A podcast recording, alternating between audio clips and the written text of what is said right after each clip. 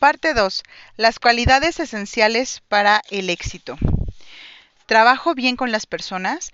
La capacidad de trabajar con otras personas es el ingrediente más importante para el éxito. Aprende a tratar con otros es fundamental para alcanzar posiciones de liderazgo a nivel laboral y personal. Es lo que marca la diferencia entre quienes se destacan y quienes no lo hacen. ¿Qué clase de persona eres? La poeta Ella Wheeler Wilcox dice que existen dos clases de personas, las que añaden valor a los demás, disminuyendo sus pesares y elevándolos, y las que les restan valor, pensando solo en sí mismas. Pero yo iría un paso más allá. En las relaciones, la intensidad con la que valoramos o descalificamos a quienes nos rodean establece los siguientes cuatro tipos de personas. 1.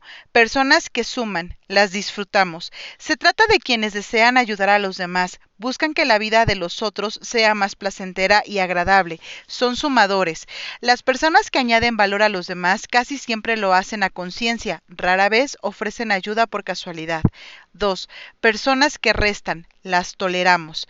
En Julio César de William Shakespeare, Casio afirma, un amigo debe tolerar las debilidades de su amigo, pero Bruto hace las mías mayores de lo que son. Eso hacen los restadores. No solo no hacen más ligeras nuestras cargas, las tornan más pesadas. Lo triste de estas personas es que por lo general no actúan en forma intencionada, sino uno no sabe aportar alguna cosa a los demás. Lo más probable es que les reste algo. En las relaciones recibir es fácil, Dar es mucho más difícil. Es similar a la diferencia que hay entre construir algo y demolerlo. Para fabricar una silla bonita, un artesano hábil necesita mucho tiempo y energía, pero no hace falta ninguna habilidad para destruirla en unos segundos. 3. Personas que multiplican, las valoramos. Todos podemos ser sumadores, solo hace falta el deseo de ayudar a los demás y la intención de cumplirlo. Pero para llegar a ser multiplicador es necesario contar también con la estrategia y la habilidad. Los multiplicadores poseen un corazón servicial, son los mejores en sus áreas, valoran el trabajo en equipo y proponen grandes ideas. Ayudan a los líderes a aclarar su visión, a maximizar sus fortalezas y por lo tanto a triunfar. 4. Personas que dividen. Las evitamos. Los divisores son personas que te llevarán tan abajo como puedan, con tanta frecuencia como les sea posible.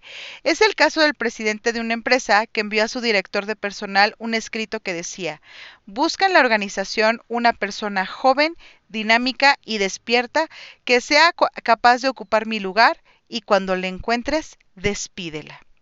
A diferencia de los restadores, los divisores pueden causar mucho daño porque sus acciones negativas suelen ser intencionadas. Son personas dañinas que buscan lucirse haciendo quedar mal a los demás. Conduce a quienes te acompañan a un nivel más alto. Estoy convencido de que en el fondo todos deseamos ser sumadores, ambicionamos convertirnos en una influencia positiva en la vida de los demás. Para lograrlo, ten en cuenta estas cualidades comprométete a brindar aliento a diario. El filósofo romano Séneca observó, donde quiera que haya un ser humano, hay una oportunidad de demostrar bondad. Quienes te rodean necesitan escuchar que crees en ellos, aliéntalos y conviértete en un profeta positivo de su triunfo comprende la pequeña diferencia entre hacer daño y ayudar. Las pequeñas cosas que haces a diario afectan a otros más de lo que crees. Una sonrisa en vez de un ceño fruncido puede alegrarle el día a alguien. Una palabra amable en lugar de una crítica anima a una persona en lugar de abatirla. Tienes el poder de mejorar o empeorar la vida de otros, en especial de quienes están más cerca de ti. Usa ese poder con sensatez. Inicia lo positivo en un entorno negativo. no, es, difícil ser positivo en un entorno positivo o neutro, pero para convertirte en un sumador debes lograr ser un instrumento de cambio en un entorno negativo. A veces hace falta una palabra amable, otras un acto de servicio y en ocasiones se necesita creatividad. Vive cada día sabiendo que tu vida no es un ensayo general. No pasamos por este mundo más de una vez, Por eso, debemos aprovechar las oportunidades cuando se nos presentan. Las personas que elevan a los demás no esperan hasta mañana ni hasta que llegue un día mejor para ayudar a otros. Actúan. Todos podemos elevar a los demás. No dejes pasar otro día sin ayudar a las personas que están en tu vida. Hacerlo mejorará las relaciones que tienes actualmente y te permitirá construir muchas relaciones más positivas. ¿Los demás me consideran digno de confianza? La verdad es la base de todas las relaciones. Mi trabajo me lleva a recorrer el mundo, por ello he tenido la oportunidad de volar en Lear Jets un par de veces. Se trata de aviones pequeños con capacidad para apenas cinco o seis pasajeros y muy rápidos, que reducen a la mitad el tiempo de un viaje.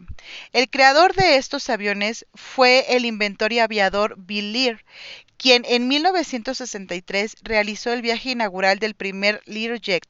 Su éxito fue inmediato, pero al poco tiempo dos de sus aviones se estrellaron en circunstancias misteriosas. Lear estaba destrozado. Ya había vendido 55 Learjets a diferentes clientes. Decidió comunicarse con ellos y pedirles que mantuvieran sus aviones en tierra hasta que lograra determinar el origen de los accidentes.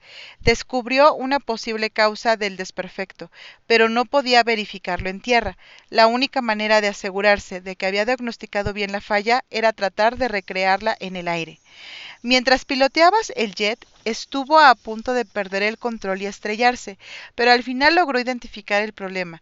Así pudo reconstruir la pieza que estaba fallando e instalarla en los 55 aviones, eliminando el peligro.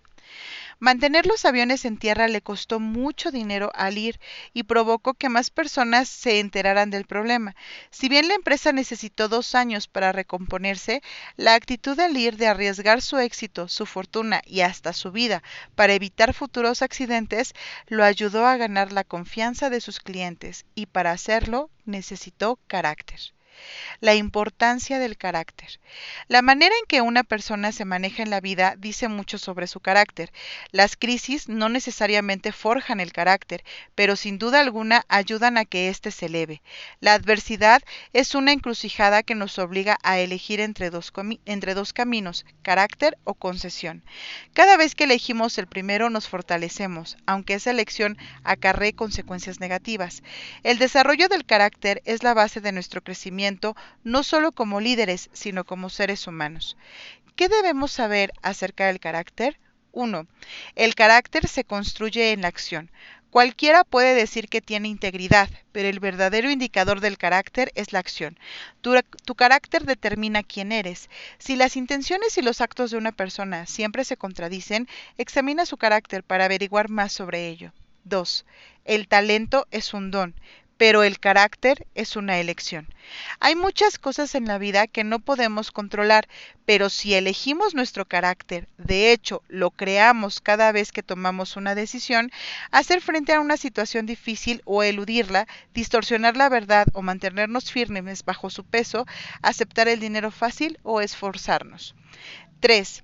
El carácter trae éxito duradero con la gente. El verdadero liderazgo involucra a otras personas, como dice el proverbio. Si crees que estás liderando y nadie te sigue, solo estás dando un paseo. Para ser un líder positivo y lograr que las personas confíen en ti, debes desarrollar tu carácter. 4. Las personas no pueden superar las limitaciones de su carácter. ¿Alguna vez has visto a una persona triunfadora derrumbarse al alcanzar cierto nivel en el éxito? La clave para evitarlo está en el carácter. El psicólogo Steven Berglas dice que las personas que llegan muy alto pero carecen de carácter sólido que la sostenga en tiempos de estrés van directamente al fracaso. Analízate. Si te sientes estresado, tómate un descanso, busca ayuda profesional y analiza el estado de tu carácter. No creas que la crisis pasará con el tiempo, cuando adquieras más dinero u obtengas más prestigio. Por el contrario, si no las tratas, las grietas en tu carácter se vuelven más profundas y destructivas. Pregúntate si tus palabras no se contradicen con tus acciones. Cuando sostienes que vas a terminar una tarea, ¿Cumples? Si les dices a tus hijos que irás a verlos actuar o practicar en un deporte, ¿lo haces?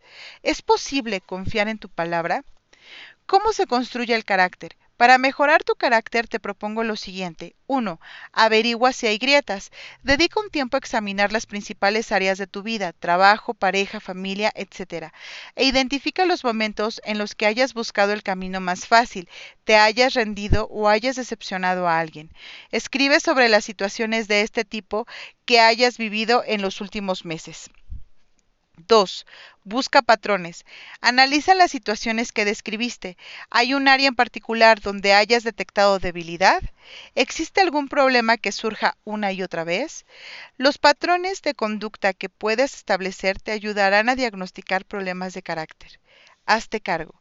El cambio de tu carácter comienza cuando haces frente a tus defectos, pides disculpas y asumes las consecuencias de tus actos. Haz una lista de personas con las que necesitas disculparte por tus actos. Luego pídeles perdón con sinceridad reconstrúyete. Una cosa es hacerte cargo de tus acciones pasadas y otra es construir un, un, futuro nuevo. Ahora que ya has identificado tus puntos débiles, crea un plan para no volver a cometer los mismos errores y lograr crecer. De eso se trata el verdadero carácter, de ser más grande por dentro. ¿Estoy capacitado para mi trabajo? Para dar en el blanco apunta más alto. Benjamin Franklin siempre se consideró común. Como era hijo de un comerciante que estaba lejos de ser rico, solo pudo asistir durante dos años a la escuela. Trabaja duro y lleva una vida humilde. Sin embargo, a los 20 años, instaló su propia imprenta y terminó convirtiéndose en uno de los, en uno de los próceres de la independencia estadounidense. ¿Qué fue lo que le dio a un comerciante del norte la oportunidad de tener tanta influencia sobre los terratenientes ricos, predominantemente sureños, que capitanearon la guerra por la independencia? Creo que fue su, su increíble talento. Tenía una mente curiosa y, continua, y continuamente buscaba maneras de crecer y ayudar a crecer a los demás. Se dedicó a la actividad editorial, realizó numerosos experimentos con la electricidad e inventó gran cantidad de objetos. Su actitud hacia la vida se revela en su frase, no escondas tus talentos, fueron hechos para que los uses. ¿De qué sirve un reloj de sol a la sombra? La siguiente anécdota también permite conocer su actitud de vida. Buscando desarrollar mejoras para la agricultura, Franklin descubrió que el yeso favorecía el crecimiento de los cereales y el pasto, pero no lograba convencer a sus vecinos de que lo utilizaran. Entonces, cuando llegó la primavera, fue a un campo cercano a un camino, hizo unos surcos en la tierra con sus manos y colocó yeso y semillas en ellos. Durante la siguiente semana, las personas que pasaban por allí podían leer la inscripción que formaba el pasto sembrado por, Franklin en los surcos. Aquí se puso yeso. Eleva tu nivel de competencia. Todos admiramos a las personas que se destacan en sus áreas de trabajo, pero no necesitas ser tan bueno como el golfista Tiger Woods o, dirigir una empresa como la de Bill Gates para destacarte en lo que tienes habilidad. Si quieres cultivar tus habilidades, intenta lo siguiente. 1. Estar listo para el juego todos los días. Las personas responsables están presentes cuando se espera que lo estén, pero las personas muy competentes no solo están presentes físicamente, están dispuestas a jugar todos los días, más allá de lo difícil que sea el juego. 2. No dejar de mejorar. Comprometerse con el aprendizaje, el crecimiento y la mejora continua es un camino a la excelencia. Las personas competentes actúan conociendo el porqué de sus acciones quien sabe el cómo siempre tendrá trabajo, pero quien sabe el por qué será el líder. 3. Cumplir con, con excelencia. Buscar la excelencia es una elección, un acto de voluntad. Willa A. Foster observó, la calidad nunca es casual, siempre es el resultado de una gran motivación, un esfuerzo sincero, una dirección inteligente y una ejecución hábil. 4. Lograr más que lo esperado. Las personas exitosas siempre van un paso más allá. Para ellas, lo suficiente nunca basta. Necesitan cumplir y hacer más aún todos los días. 5. Inspirar a otros. Motivar a otros es parte del camino para convertirte en una persona competente. La capacidad de relacionarse con otros no debe limitarse a lo necesario para la supervivencia.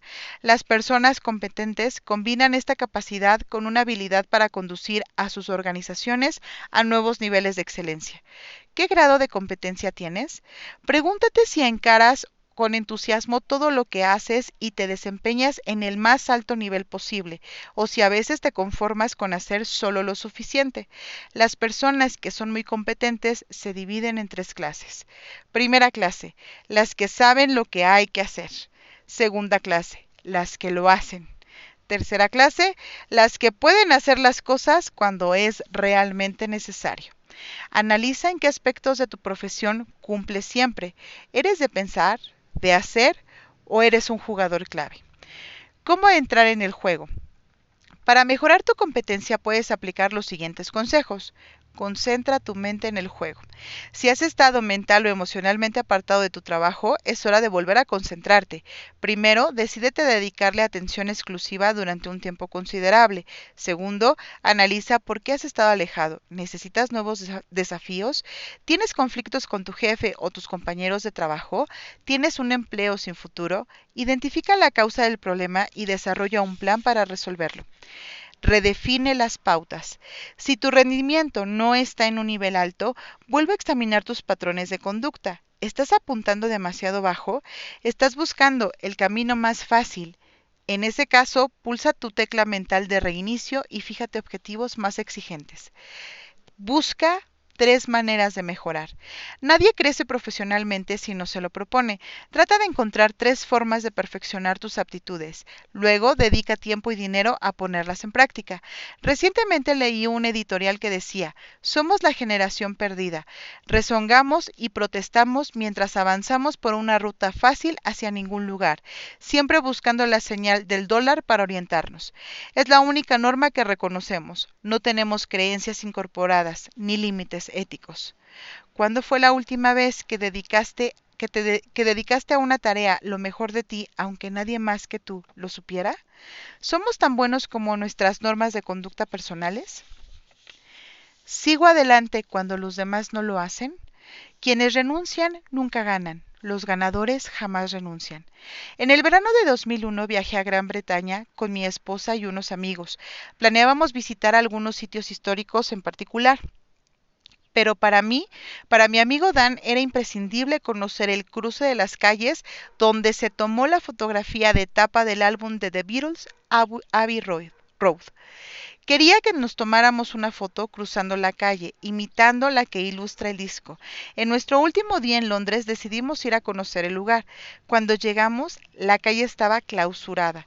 Había camiones de construcción por todas partes y el cruce peatonal estaba cubierto de conos naranjas.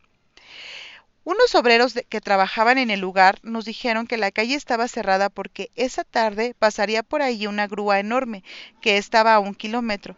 Eso nos dio esperanzas. No queríamos que Dan se sintiera decepcionado y a mí me encantan los desafíos, por lo que le intentamos convencer a unos operarios de que corrieran los camiones y conos, pero nos, nos dijeron que no podían moverse.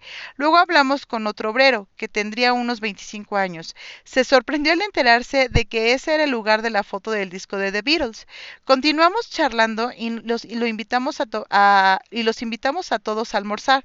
Allí les contamos que veníamos desde muy lejos y cuánto significaba aquello para Dan. Al cabo de un rato los convencimos. Retiraron los conos y movieron los camiones. Rápidamente nos pusimos en fila. Fue un momento que no olvidaremos. Conservo la foto sobre mi escritorio para recordarlo diario. Trabajar con persistencia. Aquel día en Londres el éxito no se debió a ningún talento extraordinario ni a haber llegado en el momento oportuno al lugar correcto. Triunfamos porque fuimos tenaces. Nuestro deseo de tener esa foto era tan fuerte que el éxito era casi inevitable. La tenacidad es imprescindible para el éxito. Incluso las personas que no tienen talento pueden ayudar a triunfar al equipo si poseen un espíritu, un espíritu tenaz. Ser tenaz implica dar todo lo que tienes, no, no más de lo que tienes. Ser tenaz exige que des 100%, no más, pero tampoco menos. Charles Johnson dijo, las grandes obras son realizadas no mediante la fuerza, sino mediante la perseverancia. Quien camine con vigor tres horas diarias recorrerá en siete años la misma distancia que la circunferencia de la Tierra. Trabajar con decisión, sin esperar nada del destino. Las personas tenaces no se basan en la suerte ni en el destino para alcanzar el éxito, y cuando las cosas se ponen difíciles, se esfuerzan aún más. Antes de darte por vencido, recuerda lo que dijo Thomas Alva Edison. Yo empiezo donde terminó el anterior. Renunciar cuando el trabajo está hecho no cuando estás cansado. Robert Strauss afirmó que el éxito es como luchar con un gorila. No abandonas cuando te cansas, abandonas cuando se cansa el gorila. Si quieres que tu equipo triunfe, tienes que seguir esforzándote más allá de lo que crees que puedes de lo que puedes hacer y averiguar qué eres capaz de hacer. Lo que marca la diferencia no es el primero, sino el último, sino el último metro que recorre la pelota de fútbol antes del gol. La tenacidad consiste en continuar esforzándose hasta terminar el trabajo. Cuando los demás se dan por vencidos, ¿sigues intentándolo? Si tu equipo no encuentra una solución para un problema, persistes en la búsqueda de ella, si te rindes antes que el resto del grupo, tal vez necesites desarrollar tu constancia. ¿Cómo llegar a ser más tenaz? Para mejorar tu tenacidad, puedes seguir los siguientes consejos. 1. Trabaja más o con mayor inteligencia. Si sueles mantenerte atento al reloj para no trabajar más allá del horario establecido, necesitas cambiar de hábitos. Añade 60-90 minutos diarios de trabajo a cada día. Para ello llega entre 30 y 45 minutos antes y quédate la misma cantidad de tiempo después de tu horario normal de salida. Si siempre trabajas una gran cantidad de horas, entonces dedica más tiempo a planificar para que tus horas de trabajo sean más efectivas. 2. Ten un propósito. Para triunfar, debes actuar con absoluta integridad. Si a eso le agregas un objetivo, contarás con una ventaja adicional. Toma nota sobre la manera en que tu trabajo diario se conecta con tu propósito general. Luego repasa lo escrito cada día para no perder tu rumbo. 3. Haz de tu trabajo un juego. Nada alimenta tanto la tenacidad como nuestra innata naturaleza competitiva. Toma tu trabajo como un juego para desarrollar tu motivación y la de tus compañeros. Lograr lo imposible. En 1859, Ernest Malinowski logró algo que parecía imposible. Nadie creía que se pudiera construir un ferrocarril que se adentrara en la cordillera de los Andes desde el nivel del mar. Sin embargo, este ingeniero de origen polaco se puso a construir una línea de ferrocarril que iría desde el Callao, en la costa de Perú, hasta el interior de este país, elevándose más de 4.500 metros. Al problema de la altura había que sumarle las bajas temperaturas, los glaciares, la actividad volcánica y el hecho de que las montañas se elevaban de forma abrupta. Pero Malinowski y su equipo tuvieron éxito. Los más de 100 túneles y puentes, verdaderas hazañas de la ingeniería y la tecnología, siguen en pie, como un testimonio de la tenacidad de las personas que los construyeron. Más allá de los reveses que encontraron durante el proceso, Malinowski y su equipo jamás se rindieron. Me estoy esforzando por seguir aprendiendo. El día que dejas, el día que dejas de crecer es el comienzo del fin de tu éxito. Entre 1910 y 1920, Charles Chaplin fue sin duda la persona más famosa del planeta. Sin embargo, cuando nació, nadie hubiera imaginado que ese sería su futuro. Sus padres eran artistas de teatro de variedades, su madre enfermó y tuvo que permanecer internada en un hospital por lo que Chaplin, todavía niño, se crió pasando sus noches entre asilos, orfanatos y la calle. Comenzó a trabajar como artista desde muy pequeño. En 1914, a sus 25 años, fue contratado por los estudios Maxenet y Keystone en Hollywood por 150 dólares semanales. Durante ese primer año en la industria del cine participó en 35 películas como actor, guionista y director. Su talento le permitió ganar popularidad y al año siguiente firmó un contrato por 1.200 250 dólares semanales. Tres años después firmó el primer contrato millonario de la industria del entretenimiento, un millón de dólares. Chaplin acompañó su talento con una enorme humildad y el deseo de no dejar nunca de aprender y crecer como artista. En una oportunidad declaró, cuando asisto al estreno de alguna de mis películas, siempre presto especial atención a lo que no hace reír a la audiencia. Si tras un truco que creí que iba a ser cómico no oigo risas, lo descompongo para intentar descubrir qué fue lo que falló en la idea o en la ejecución. A su vez, si descubro una sonrisa ante algo que no esperaba que fuera cómico, me pregunto qué la causó. Si Chaplin, tras alcanzar el éxito, hubiera reemplazado su humildad para aprender por la arrogante autosatisfacción, quizás su nombre estaría hoy junto con, Ford Stirling o Ben Turpin, estrellas del cine mudo que actualmente ya casi no se recuerdan. Pero Chaplin mantuvo vivo su deseo de crecer como actor, director y ejecutivo de películas. Cuando la experiencia le enseñó que los productores cinematográficos estaban a merced de los estudios y distribuidores, fundó su propio estudio, United Artists, que continúa activo hasta hoy.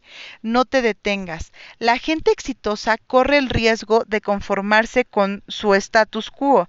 Al fin y al cabo, si, si, siguen, si alguien ha alcanzado la meta deseada y logrado cierto grado de respeto, ¿para qué seguir progresando? La respuesta es sencilla. El crecimiento define el tipo de persona que eres. La persona que eres determina a quién atraes. Aquellos a quien atraes definen el éxito de tu organización.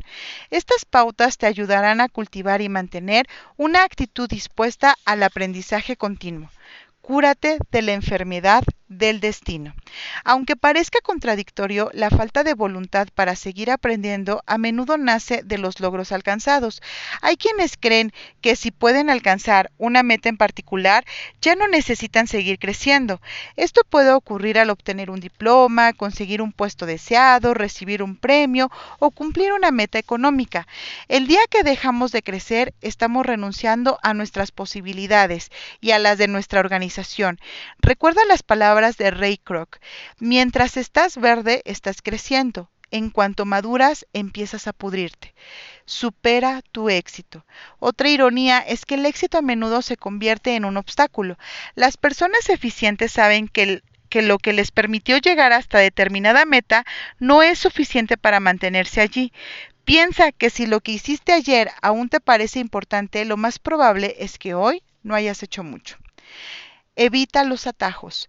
Nancy Dornan dijo, la distancia más larga entre dos puntos es un atajo. Esto es absolutamente cierto. Todo lo que tiene valor en la vida tiene un precio. Si deseas crecer en un aspecto en particular, calcula cuánto te costará y págalo olvídate del orgullo. Seguir aprendiendo implica seguir equivocándonos y admitir que no lo sabemos todo. Pero como, dijo Elbert Hubbard, el mayor er-, error que puedes cometer en la vida es vivir con miedo a equivocarte. Siempre que ganas algo, pierdes algo a cambio. Para crecer debes renunciar a tu orgullo no pagues dos veces por el mismo error. Así como quien no se equivoca no avanza, quien sigue cometiendo los mismos errores una y otra vez tampoco lo logra. No te quedes varado en tus errores, pero recuerda siempre lo que aprendiste de ellos. Si no lo haces, acabarás pagando por ellos más de una vez. Cuando era pequeño vivía en una zona rural de Ohio. En una tienda de alimentos de mi pueblo había un letrero que decía, si no te gusta lo que estás cosechando, revisa las semillas que estás sembrando. Aunque el cartel era un anuncio publicitario, contenía un principio maravilloso. Pregúntate qué estás cosechando. ¿Tu vida y tu liderazgo mejoran diariamente o estás luchando constantemente por mantenerte? Si no te encuentras donde esperabas estar en este momento de tu vida, quizás sea por falta de voluntad de seguir aprendiendo. ¿Cuándo fue la última vez que hiciste algo por primera vez? ¿Cuánto tiempo pasó desde la última vez que te encontraste en una situación vulnerable, involucrándote en un tema en el cual no eres experto? Observa tu actitud hacia el crecimiento y el aprendizaje para ver dónde estás situado. Nunca dejes de crecer. Para mejorar tu capacidad de aprendizaje, pon en práctica los siguientes consejos. Observa cómo reaccionas ante los errores. ¿Admites tus errores? Pides disculpas cuando es necesario o asumes una actividad defensiva, una actitud defensiva. Obsérvate y pídele a un amigo de confianza que te dé su opinión. Si reaccionas mal o crees que nunca te equivocas, necesitas mejorar tu capacidad de seguir aprendiendo. Prueba algo nuevo. Haz algo diferente que te obligue a realizar un esfuerzo mental, emocional o físico. Los desafíos nos ayudan a crecer. Si de verdad quieres desarrollar tu potencial, incluye nuevos retos en tus actividades diarias. Aprende en el área que más conoces. Lee de 6 a 12 libros al año sobre liderazgo o sobre tu especialidad. Seguir aprendiendo en un área en la que ya eres experto evita que te agotes y dejes de aprender.